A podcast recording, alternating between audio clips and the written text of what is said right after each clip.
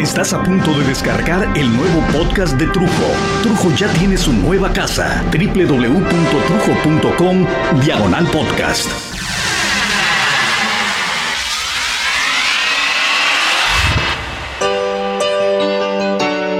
Hola, ¿cómo están? Ha habido muchos juguetitos de internet, ese tipo de encuestas que te mandan para preguntarte y dejarte saber si ya estás viejo o si todavía sirves para una o dos vueltas finales. Eh, miren, por ejemplo, este dice, este día me he propuesto convencerte de que ya estás muy ruco o muy ruca. ¿Pero cómo? Bueno, muy sencillo. Contesta mentalmente o en voz alta si no te da mucha pena y verás que ya no te cueces al primer hervor. ¡Qué poca madre! bueno, eh, la primera pregunta es, eh, se las voy a decir así como vienen. ¿Alguna vez viste a los super amigos? Hmm, ¿Viste a los pitujos?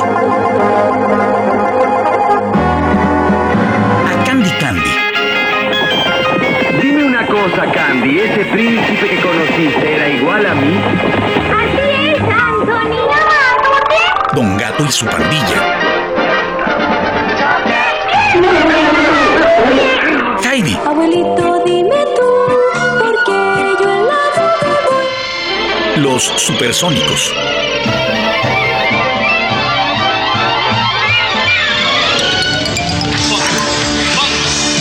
Los Thundercats.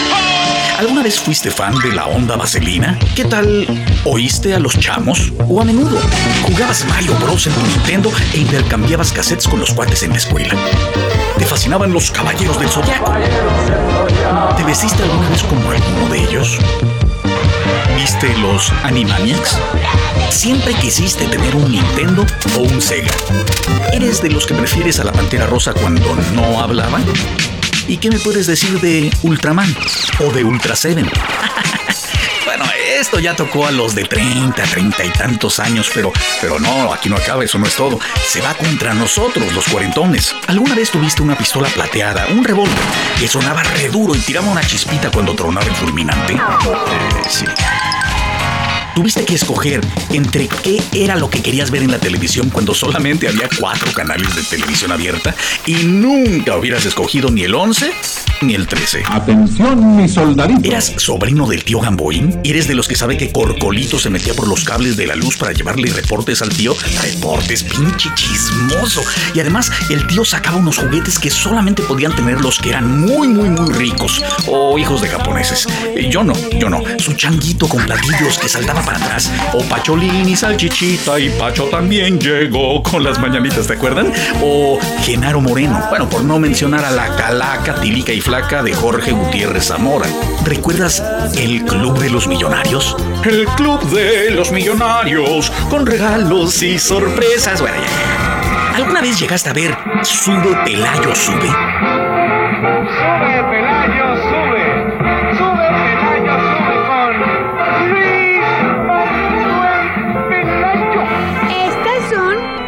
las mañanitas. ¿Fuiste alguna vez a alguna fiesta infantil donde ponían las mañanitas con Pedro Infante? Chale. Pero años después, con Cepillín. ¡Qué horror! Qué linda está la mañana en que vengo a saludarte. Y para acabarla de fregar, con Tatiana. Cuando te daban tu domingo, si es que te daban, te daban un peso de Hidalgo, que era una monedota plateada, y te alcanzaba para un montón de cosas en la tiendita. Llegabas de la escuela y pasaban por la tele Mr. Magoo, o El Llanero Solitario, Mr. Ed, el caballo que habla, Mandibulín, o el Pulpo Manotas. ¿Recuerdas el estreno cinematográfico de Tiburón?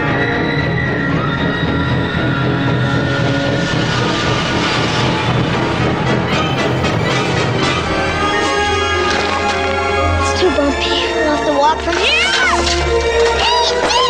o ET, el extraterrestre. Don't crash, please.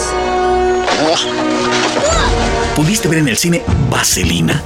O aún peor, querías vestirte y peinarte como John Travolta en fiebre de sábado por la noche. Fuiste a una de tus primeras fiestas de escuela y pusieron la canción de Mohammed, Mohammed Ali. Era el Black Superman. ¿Viste el programa del Chavo cuando el Chavo todavía era el Chavo del 8?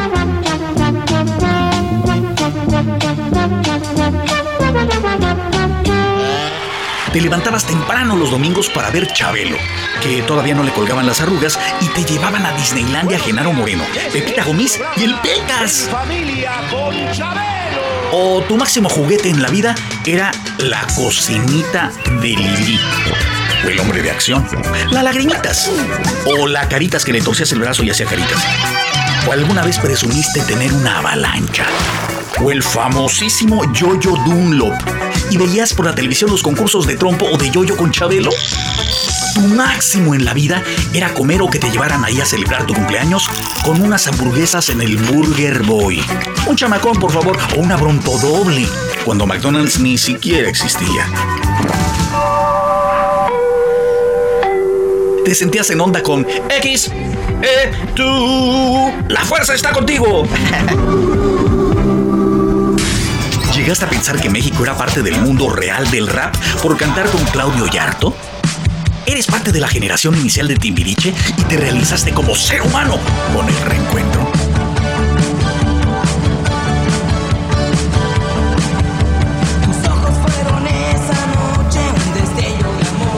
Podría seguir horas y horas hablando de esto, pero alguna vez leí y sí me di cuenta que las generaciones me estaban apachurrando los callos de una forma salvaje cuando me hicieron notar, y en efecto, mis hijos lo confirmaron, eh, que nosotros crecimos con, por ejemplo, los discos de pasta. Pero no solo eso, fuimos hiper cool cuando los discos de pasta que eran negros se hicieron medio psicodélicos al volverse de colores muy disco. Tonight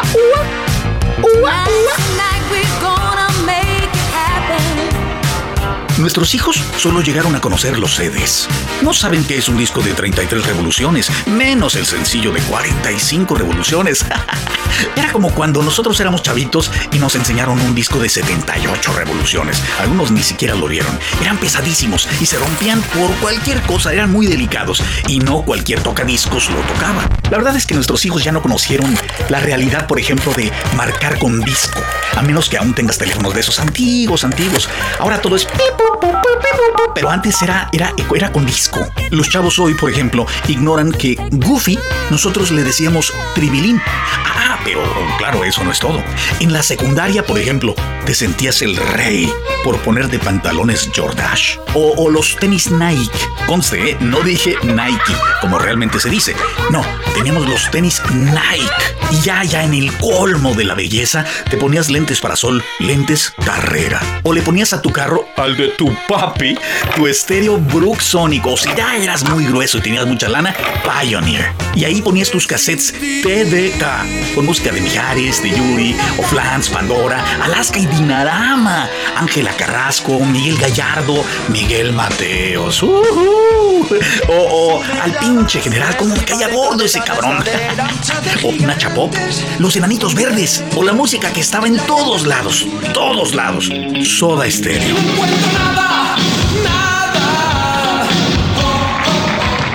Miguel y su marido Diego Verdaguer, o los malditos hermanos estos Pimpinela, que eran odiosos porque se coqueteaban, casi cogían en las canciones, pero eran hermanos, eran como, como la versión argentina y sucia de Donny Osmond y Mary.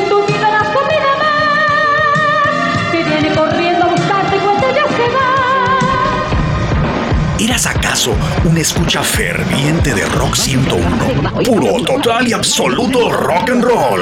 Con Luis Gerardo Salas, que era el sobrino del dueño de Radio 1000. Rock 101. WFM es O ya estás viejo, pero un poquito menos viejo, y eres de la generación de WFM, con González Iñárritu, Martín Hernández y Charo Fernández. La verdad es que los ochentas son inacabables, bajo el escrutinio, la mirada de esta, de esta lupa del recuerdo, ¿no? Memorias, la verdad que no se terminan. Eh, si, si le rascamos con curiosidad, para compartir con nuestros hijos y, y con gozo si intentamos recordar nuestros primeros noviazgos de verdad, por ejemplo, nuestras primeras veces de tantas cosas.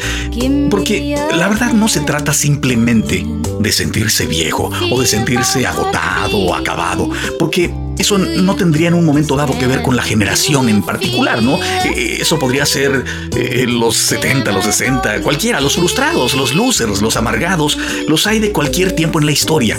Pero lo que debemos admitir es que hay generaciones en particular que viven o sufren o, o gozan de cambios muy especiales.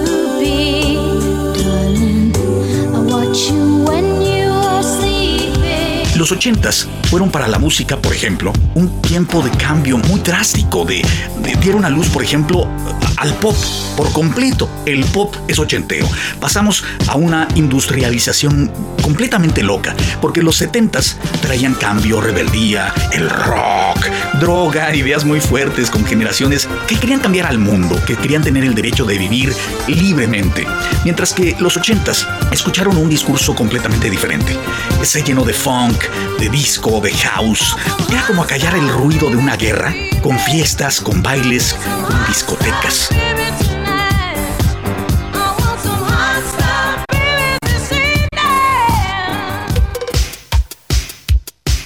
Para mí los ochentas, personalmente hablando, fueron determinantes al escribir qué es lo que iba a hacer yo con mi vida, por ejemplo. Terminaba la preparatoria y viajaba por vez primera al extranjero. Era una acción que iba a marcar por completo mi vida. Y viajé porque mi novia entonces había viajado por un año a Dinamarca en un intercambio de esos de, escuela. Era, era como si yo me sintiera aburrido. Entonces tenía que hacer algo. Y la verdad me sentía comprometido, pero en un buen sentido, con, con mi novia. Y no deseaba estar con alguien más. En serio. Eh, bueno. Hasta que llegó una canadiense a la casa de unas amigas que estaban en el lago de Guadalupe y todo el mundo quería con la canadiense. Todos, todos. Por fin, un amigo mío, el bulleco, no muñeco, porque él tenía el, tabique fracturado y entonces sonaba eternamente borbado. Entonces era el bulleco. Y el bulleco me dijo que, que una chavita, una pesadita, estaba en casa de las lenchas, nuestras amigas, pero que estaba muy buena. Bueno, decían. Y allá vamos los dos. Y sí, estaba bien buena. Pero también sí, era muy mamona.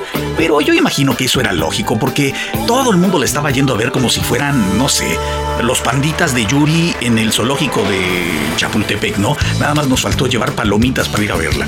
Yo llegué me presenté y que me pone una jetota. Y bueno, pues sentí que el reto estaba puesto, ¿no? Estaba sobre la mesa. Total que acabé yéndome a Canadá a vivir un ratito en su casa. Ah, sí, ya sé, ya sé, ya sé. Mi santa novia estaba en Dinamarca y yo dándole vuelo en Winnipeg.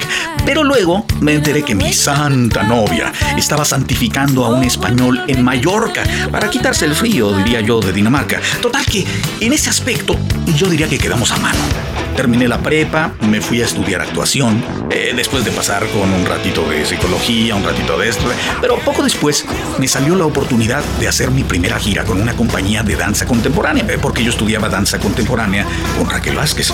Después, una gira de teatro. Y en 1985, en noviembre, acudí a mi primera mm, exploración, mi primer contacto con el mundo del doblaje en la cooperativa de doblaje de los Rodríguez. En 1986 trabajé con la comisión de la FIFA en México para el Mundial y estuve directamente encargado de la selección de Inglaterra. Bueno, bueno, no, no de la selección, no, pero con los directivos de la selección de Inglaterra en Monterrey. Y cuando terminó el Mundial, regresé a la cooperativa y conocí en forma a mi actual esposa, a Cintia. Porque sucede que nos dieron nuestro primer llamado de doblaje. Solo éramos compañeros de trabajo, ¿no? Pero me gustó, me gustó porque se vestía como Sandy, la de Vaselina.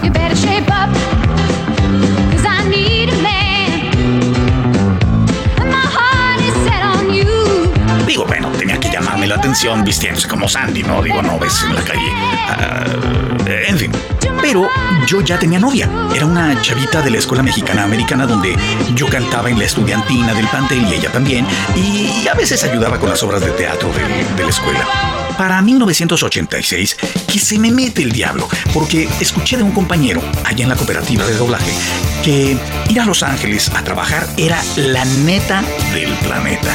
Que había una empresa allá en Los Ángeles que te contrataba y que se hacía esto y, que te pasaba al otro y te pagaban un chorro. Y total que yo no tardé en llamar a la empresa y en arreglar que me recibieran, ¿no? Ellos me dijeron, bueno, pues ven y acá nos ponemos de acuerdo. Así que comencé a arreglar todo lo necesario para viajar. Y mientras tanto, en octubre de 1986 me fui por vez primera con el álbum de María Ignacia, escrita por Emilio Carballido, que era la historia de la Güera Rodríguez, dirigida por el maestro Pepe Solé. Me fui al Festival Cervantino y algunas otras ciudades antes de llegar a Guanajuato para calentar un poco la obra. Y después tuvimos una pequeña temporada en el Distrito Federal. Ahí tuve el gusto de trabajar con Kitty de Hoyos y con Aaron Hernán, entre otros. De regreso de la obra, decidí lanzarme con todo, pero con todo, a dos cosas. Ir a los Estados Unidos a trabajar muy duro y comprometerme con Cintia, pero a morir, hasta donde se pudiera. Love is in the air. Everywhere I look around. Y de ahí en adelante, pues he hecho mucho, ¿no? He hecho mucho, mucho, mucho, muchas cosas. Y la verdad, en esos dos puntos, no he quitado el dedo del renglón. Sigo trabajando activamente con Estados Unidos, solo que ahora coordino mi trabajo entre México y los United. Y en el 89, el 15 de diciembre, Cintia y yo, para cerrar los 80s, nos matrimoniamos, cerrando una era que yo considero gigante, verdaderamente importante, al menos para mí.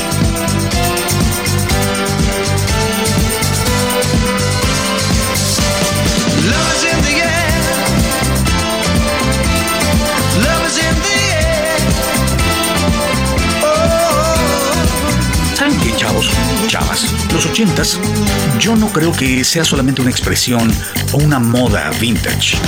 No es solo rescatar del closet de la abuela o del cuarto de los trebejos un, un cinturón estampado o un saco con botones forrados de tela. No, no es solo el reciclar las prendas viejas para hacer una creación retro. Pero al mismo tiempo, sí, sí lo es. Pero también es una época que para mí fuera base fundamental en mi caminar y de mis pasos posteriores. Y es normal que mis pasos posteriores sean el pasado para ustedes. Y las historias, por ejemplo, de galán que cuenta mi familia los amigos respecto a mí, solo se convierten en burlas y en bromas de mis hijos, por ejemplo, porque no pueden dar crédito al hecho de que el señor panzón que tienen enfrente fuera ayer un atleta, o fuera un bailarín clásico, o, la señora eh, que está entrada en carnes, o la señora o el señor que tienen arrugas, o que se pintan el cabello, o como yo que no tienen cabello, eh, fueran los hombres y las mujeres más deseables de varias generaciones a su alrededor. Nosotros, en caso dado, o al menos yo, yo también soy vintage, porque aunque ayer estuve de moda, yo me retomo y me reinvento, y aunque no lo crean, me vuelvo a poner de moda. Créanmelo, créanmelo porque soy totalmente ochentas.